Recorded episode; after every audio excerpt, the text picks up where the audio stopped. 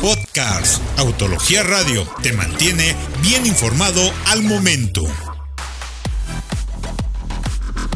La Honda CRB recibe una actualización sutil para mantenerla vigente y seguir siendo la SUV mejor vendida en México. Por eso recibe ligeras pero significativos cambios pensando en seguir a la cabeza de uno de los segmentos más importantes. No hay cambios a la mecánica o al chasis, y realmente no era necesario, porque como explicaremos, a continuación su comportamiento dinámico sigue siendo uno de los mejores del segmento. Los cambios exteriores son sutiles y van de la mano con mantenerla fresca estéticamente y acercarla a la nueva corriente de diseño de la marca japonesa. En el frente, recibe una fascia más moderna que integra unos faros antiniebla de una nueva manufactura y se reemplazan los acentos de cromo en la parrilla por unos de color negro, tal como los vimos en el Civic 2019 de la mano de grupos ópticos oscurecidos. Por dentro también tenemos cambios mínimos, pero serán bien valorados por los compradores en este segmento y especialmente en el nicho más alto. Hay nuevos acentos de madera en la consola central, del mismo material que ya se tenían en el tablero y ahora tenemos cargador inalámbrico para los dispositivos móviles. Por lo demás, no había que hacer demasiados cambios.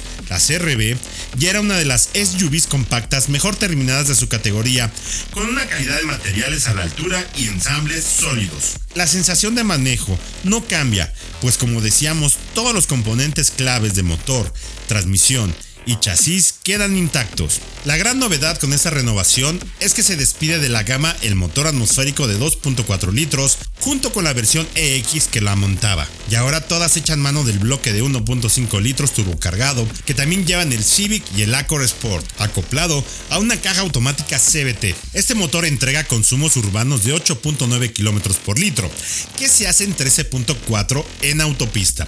Aunque sí, debemos de mencionar que sí son muy variables en función de los hábitos de conducción. Poniendo todas las partes en la ecuación, podemos entender a la perfección las razones por las que la Honda CRB 2020 es la más popular en México. Una de las cosas que podrían jugarle en contra es que la desaparición de la versión EX de 2.4 litros trae consigo un incremento en el precio de acceso, ya que ahora la versión turbo de entrada cuesta 489.900 pesos, frente a los 441.900 de la EX 2019. Para más información, checa www.autologia.com.mx.